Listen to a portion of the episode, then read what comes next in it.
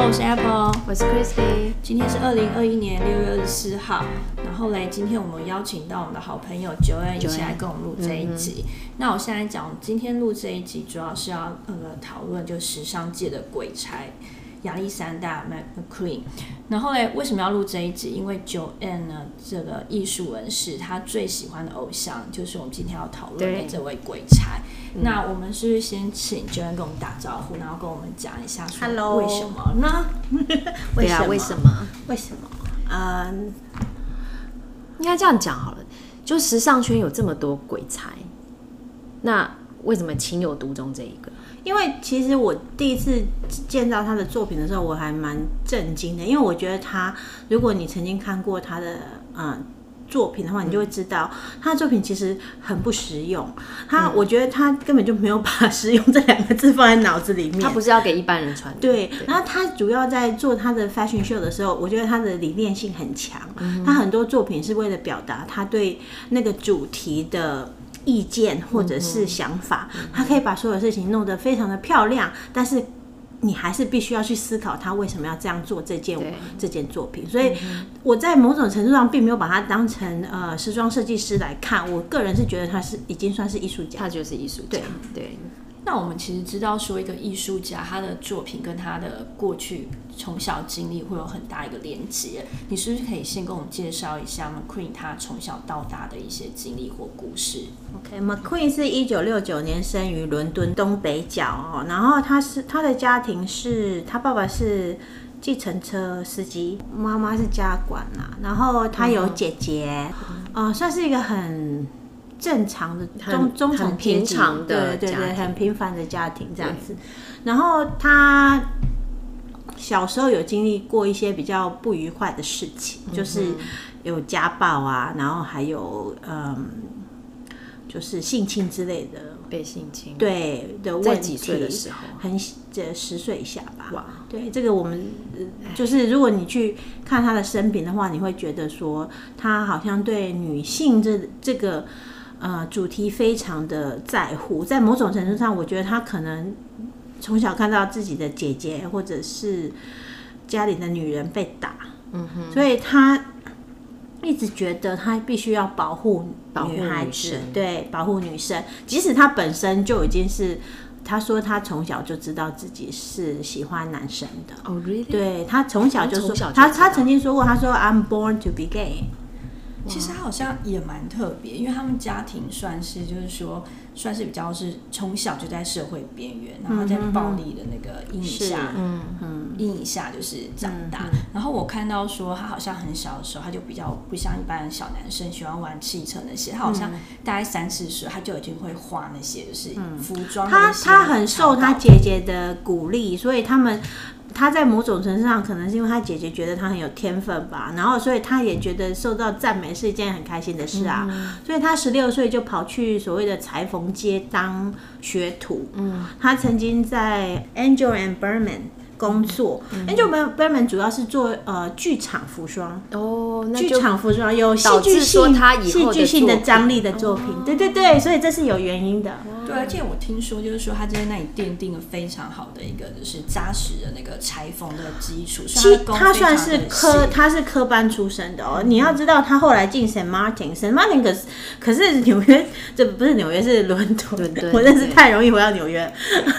伦敦最有名的设计。学院，你基本上只要能进得去，你就是有一个，它是一个。名牌，可是你知道进去也是有个蛮有趣的故事，因为他那时候好像是说，他那时候就觉得自己就是在裁缝的时候，他就觉得自己说是他知道自己的那个才能在这里，所以那时候你刚刚讲那个非常最好的那个伦敦的学校，在好像是要找教授吧，然后他就是觉得自己是一个很很有才能的，所以他就去应征那个职位。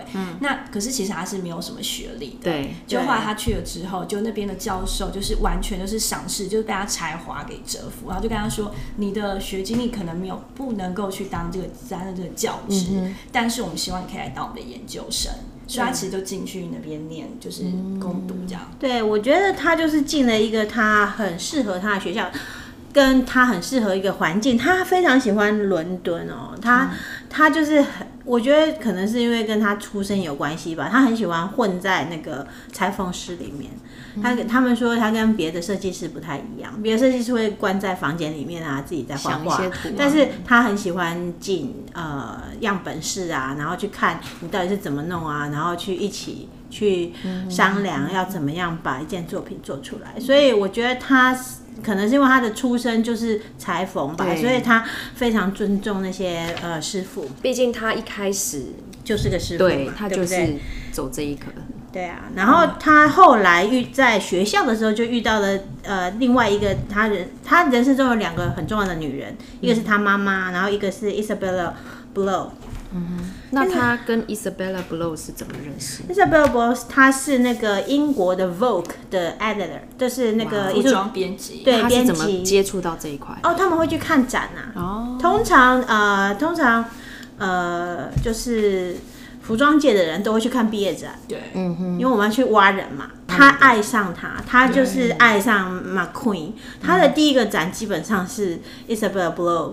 促成的，因为 Blow 真的，而且 Blow 买了很多他的东西。没有，他第一场毕业展，他把他是五千英镑把他所有的作品全都买下，买断，买断。OK OK 啊，然后所以他基本上就是算在伯乐啦。对，那当然就是他不光光只是自己欣赏他，他还去跟法国认识的那个一呃服装界的朋友去介绍，就是请你们一定要来看这个。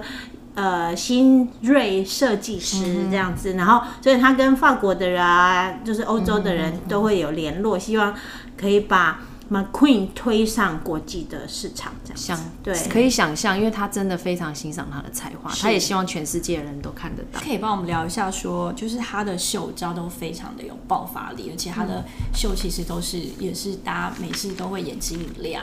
那你来谈一下，说他的秀 overall 给你的感觉，还有你可不可以看一下说最具代表性、最喜欢的三个展？呃。我选的三个展是，第一个展是那个 Number Thirteen，Number Thirteen 是它很前期的一个展览，就里面有一件非常重要的作品，嗯，就是那个机器人在呃模特儿身上喷颜料，哦，这个很酷。这件作品因为很早期嘛，一九九九。哎，我我好奇，就是他去那个伦敦那一间学校念完之后。那他是在学校的时候就很有名吗？对啊，然后他在学校就已经被那个 Blow 呃认识了，然后他就非常的想要把这个大部分哦这件事情非常有趣。我曾经听过一个传说，嗯，他是说如果你是有天分的服装设计师，你通常都是毕不了业的。因为你还没毕业之前就被挖走了，有 更大的诱惑就摆在那里，不是跟那个韩星韩国那个欧巴一样的吗？很多学校都还没毕业就就去演戏了，都一样。是学历其实也不重要，是是，对他们对，然后那个对，那他们已经被那些对，就是就是那个那个一呃服装呃杂志通常就已经开始挖人了，因为他觉得说如果跟你先跟你建立关系，你可以有更好的作品，所以他的第一个个展。就是他自己的展览是，当然是毕业那个毕业之后那个啊，毕业那个是当然是毕毕业展啊，就是第一个展。因为我记得服装设计系的话，他们好像都会有一个联展还是什么，所以他那个时候就开始个人展了。我觉得他那应该不算个人展，应该是毕业展，因为是毕业展。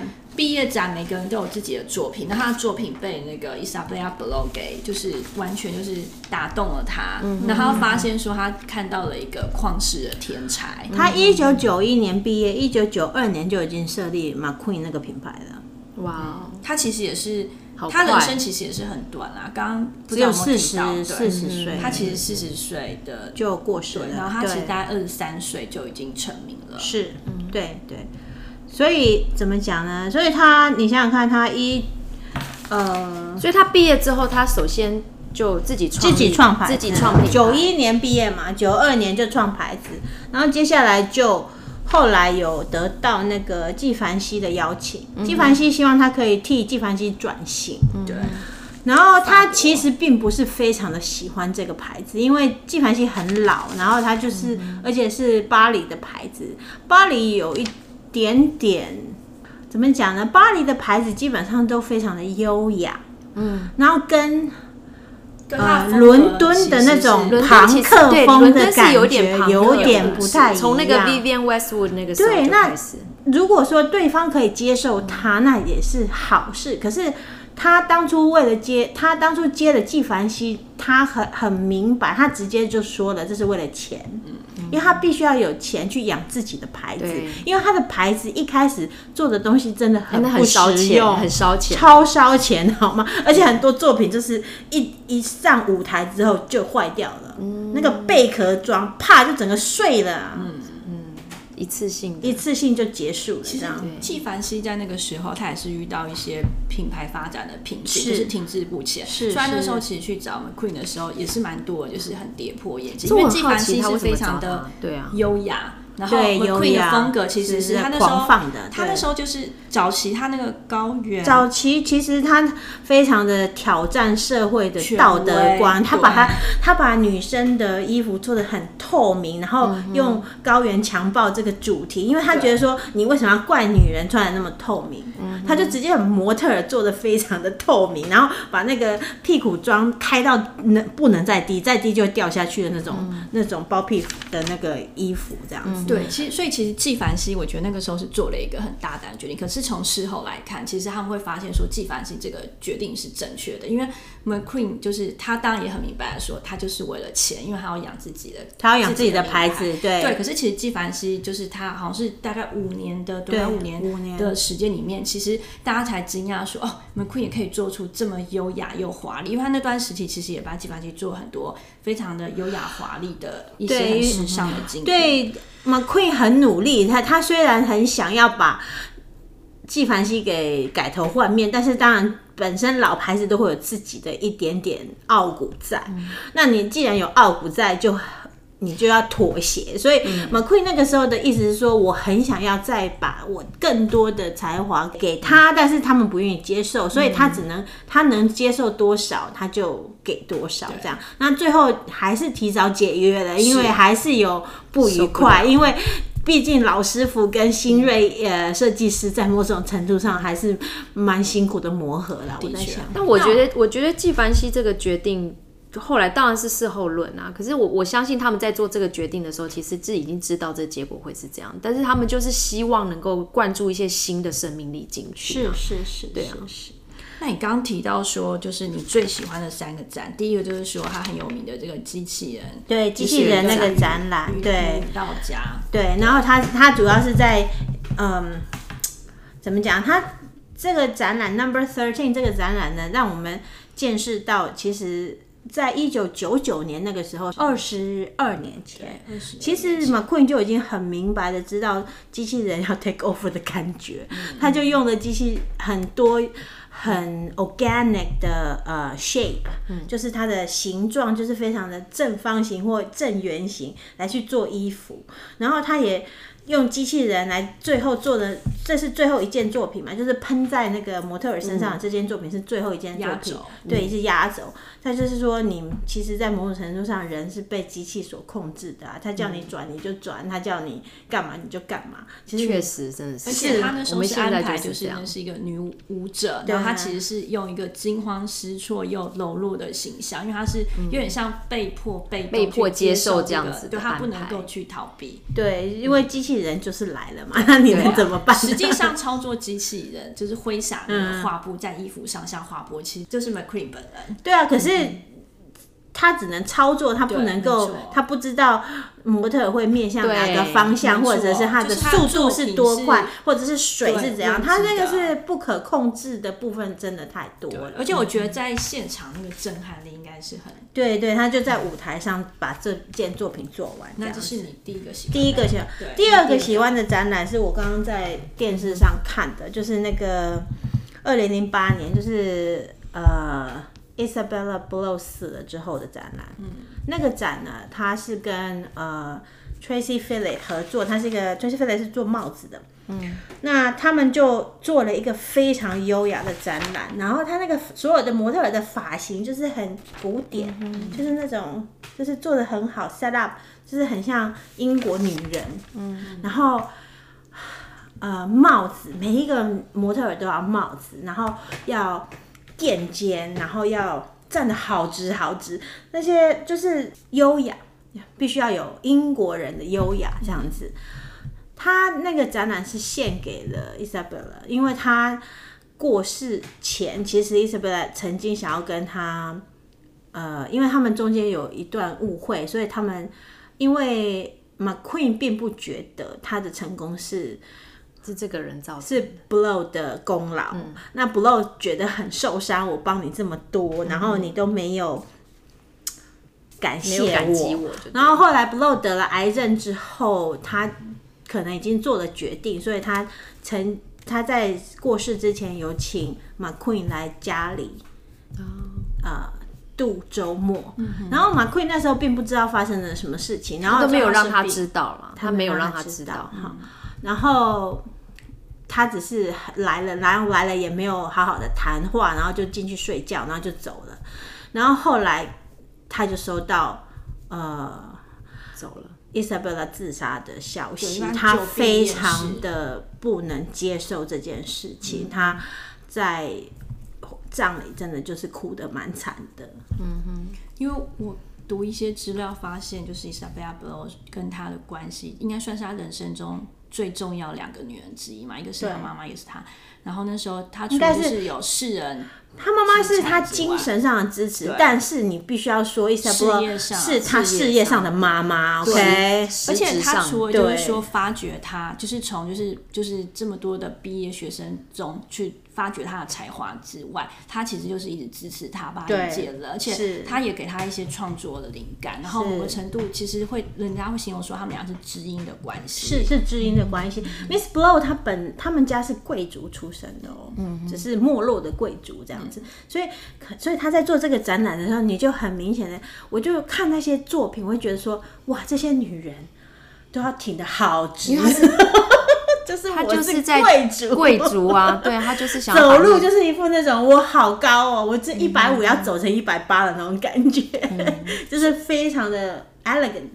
所以当初小贝亚 blow 走的时候，对他影响非常大，肯定非常大。如果你如果你是一基本上是属于亦师亦友的关系，如果你跟了人这么这个人这么久，好九一年毕业，然后他过世是二零零八。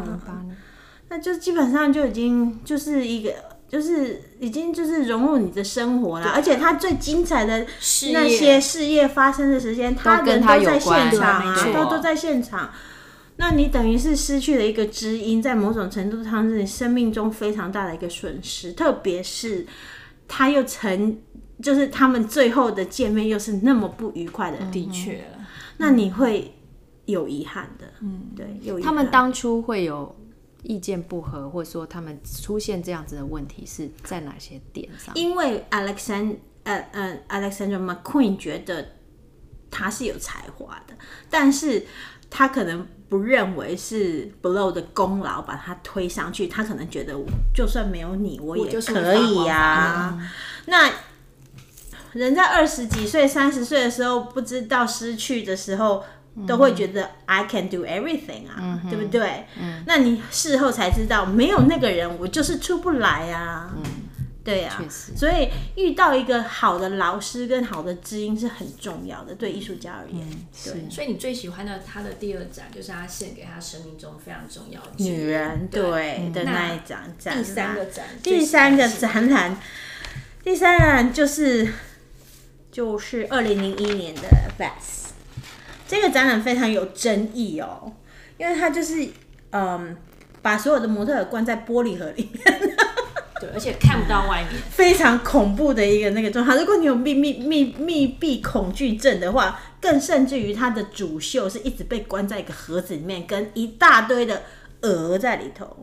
蝴蝶跟飞蛾，对，蝴蝶，怎么你被很多虫围绕着？有，我一想到那个模特，我一想到他要等所有的人走完秀之后，他才能出来哦，因为他最后是那个盒子的整个四面打开，啪，整个玻璃打在地上的那种状态。蝴蝶跟飞蛾就全冒出来。对，可是你要跟那么多虫子关在里头，关那么久，我也是很受不了。这场秀非常重要的一点就是它有很多很多动物的元素，嗯，有呃鹿角，有嗯很多羽毛，然后很夸张。他其实很喜欢动物啊，我觉得在某种程羽毛、鸟类。鸟类、蝴蝶这两这几个那个元素，元素。一直在他的作品里面出现哦。嗯，然后骨头，嗯，对，然后他也很喜欢呃对称的感觉，嗯，对，所以他很多作品是就是会有有一点对称这样子，非常漂亮。那我觉得这个作品呢，它有一点是在讽刺，就是所谓温室里的人类。就是你们都觉得自己很美丽呀、然后一天到晚在照镜子啊，然后你们把所有的动物的毛穿在身上啊，然后你们杀了这么多东西啊，然后都为了漂亮把把脸涂成这样，就是我觉得他这一这一件作品其实还是是属于有点像恐怖片的，那就是因为它的设定太类似呃西区考克的感觉，嗯，就是以呃电影来讲是希区考克的恐怖片的感觉，所以他真的是留给我留下非常多的印象。可是如果你真的去看啊，他也。它也让服装做得非常的漂亮啊！它它不光光只是让你觉得害怕，它同时让你觉得美丽，这是它最让人家不可以放弃的一点，就是你会觉得它把你脑子里面的幻想都变成真的。太厉害了，讲的太好了。太厉害了。对，所以这是，所以机会这就是我真的很佩服的一个男人。大家有机会要去看一下这个展可以。跟我们讲一下，就是大都会跟这个 McQueen 的一个哦，大都会在 McQueen 走了之后办了一个回顾展。那那一年很多人要去。那 McQueen 他自杀的时间是你记你知道吗？二零一零年。那发生什么事情？为什么要自杀？其实就是说到他生命中最重要的两个女儿嘛，然后在他人生的前三年的时候，就是第一个他的知音 blow 先2008就是因病自杀，对，然后在二零一年的时候，他的妈妈就是因病过世，所以他在他妈过世后没几天，他承受不了的打击，他就自杀了。对他那时候自四杀是，二月十一号，他妈过世二月二号嘛。对，对，那呃这件事情其实发生，就是把这些消息传出来的时候，我人在 学校里面上课，然后我的那个 fashion designer 的 professor 把这个消息告诉所有人的时候，那个教室里面的氛围真的是如上考比，跟死了。亲人那种感觉一模一样，就是说你惜，对，四十四十就走了，而且他作品多到你会真的觉得他才这二十年来的作品就已经让我们这么的惊艳了。你会想说太好了，还可以再继续下去的那一刹那，突然就被喊停，所以所有人都非常的难过嘛。然后嘛，呃，大都会博物馆呢就办了回顾展，那是一个非常好的展览，所以就是因为非常好。我在大太阳底下等了三个小时才走哇，进三个去，小时有，先那个预约吗？一定要先预约。没有预约，那个时候没有办法预约。嗯，呃，就是二零一零年那个时候嘛，对不对？他二零年走的，对对对是同一年办嘛？好像就是半年后之后就出现了这个展览。然后，嗯，人龙啊，是从大都会的里面排到外面，我是从外面走进去的。我这辈子进大都会还没有从外面排队走进去，就是表示人太多了。然后我我进去之后，我发现他的作品真的非常的多。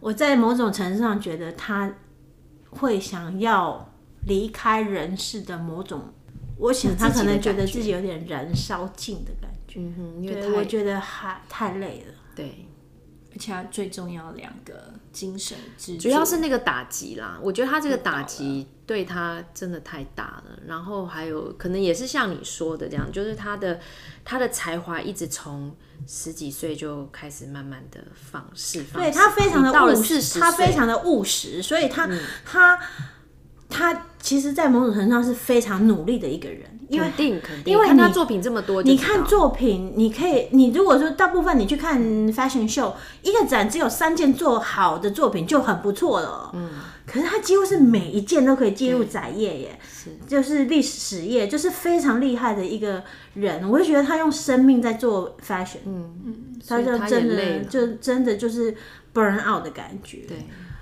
那你觉得他就从现在他过世十一年，那你觉得他对整个时尚圈的到至今还有什么样的影响力？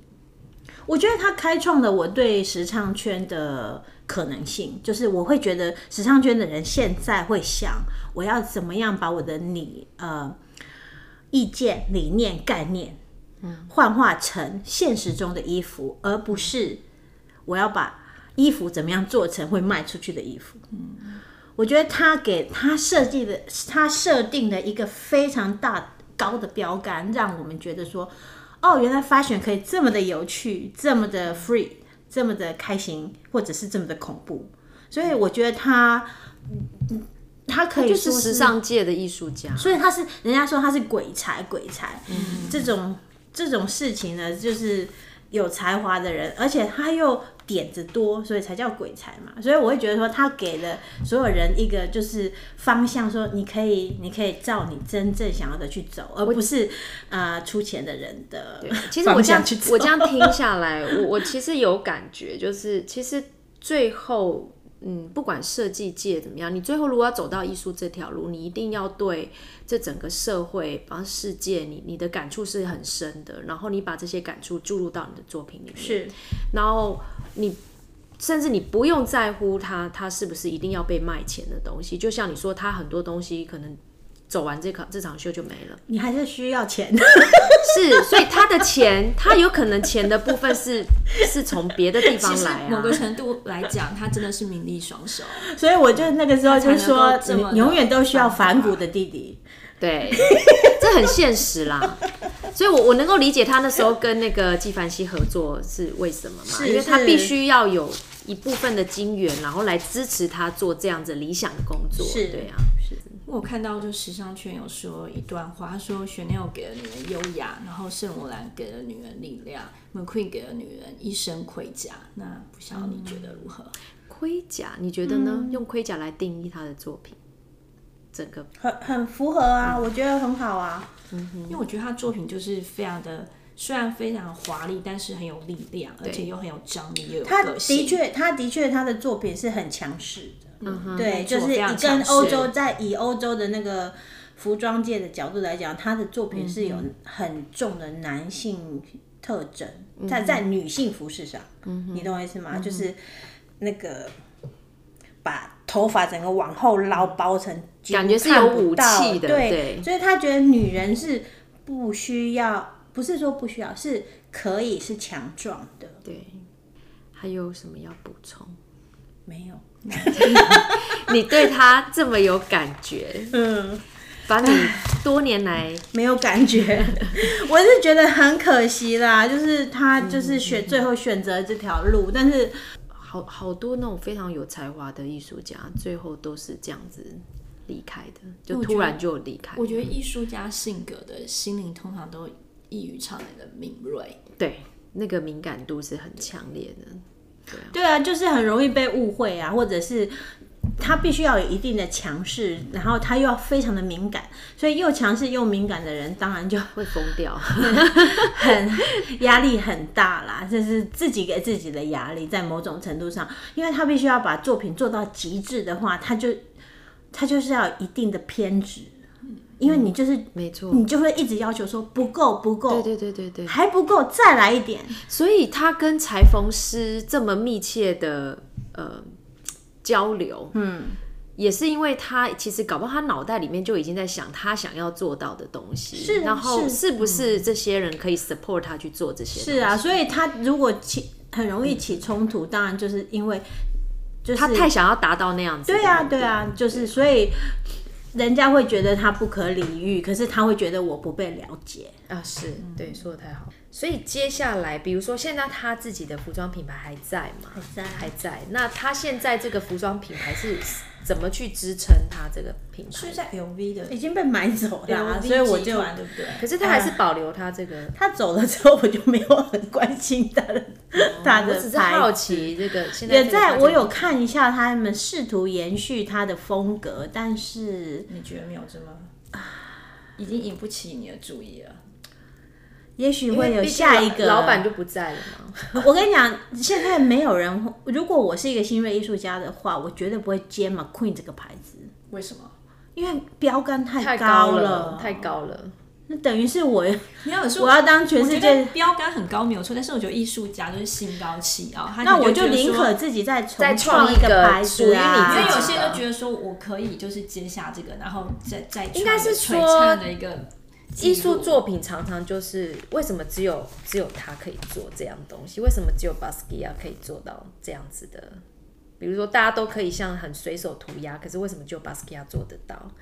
他是有他自己独特的一个思考模式，思考模式，还有他风格风格，对，对就是一个味道，风格那个无法模仿。对，你是无法模仿。如果你一直模仿，反而你会出不来自己的东西。没有，我那对一个要成名是对无法靠模仿的。对对，你最后总是要有自己的东西。那只要它是自己的东西，它就不再是 McQueen 啊。那样对啊，所以对，虽然 McQueen 走很可惜，但是我们也是期待接下来他他下一下一个当然会有，对，肯定会有。好，那我们今天就是非常 你们没有感谢提一下那个暑假要发生什么事吗？啊 暑假发生什么事你要？去迪士尼啊？哦，对啊，下礼拜要休息不是吗？对，下礼拜这礼拜结束了嘛？小孩子暑假我们那个小孩要放出来了，对所以很多小鬼妈妈很累，开始买酒。买酒，所以你已经准备好了。酒是要请他每个每个礼拜或每个月就是定时送来啊，随时会喝光。因为小孩都被放出来喽。对，我们下礼拜两会带月啊可是我知道去这个时间去迪士尼是很不好的事，因为太热。然后不然就是会有一些龙卷风啊，或者什么，对啊，所以但我没有得选，因为现在很多地方也都还好像还没有完全开放啊，现在国内旅游应该是蛮热门，非常热门对。听说那个夏威夷现在已经人满为患了耶。对啊，车子都租不到了，所以我我也不知道，反正就就期待。所以下次见面可能就是九月了。对啊，九月以后了。嗯我们把它关起来之后会再找到你们啊。拜拜。好啦，那祝大家有个愉快的暑假。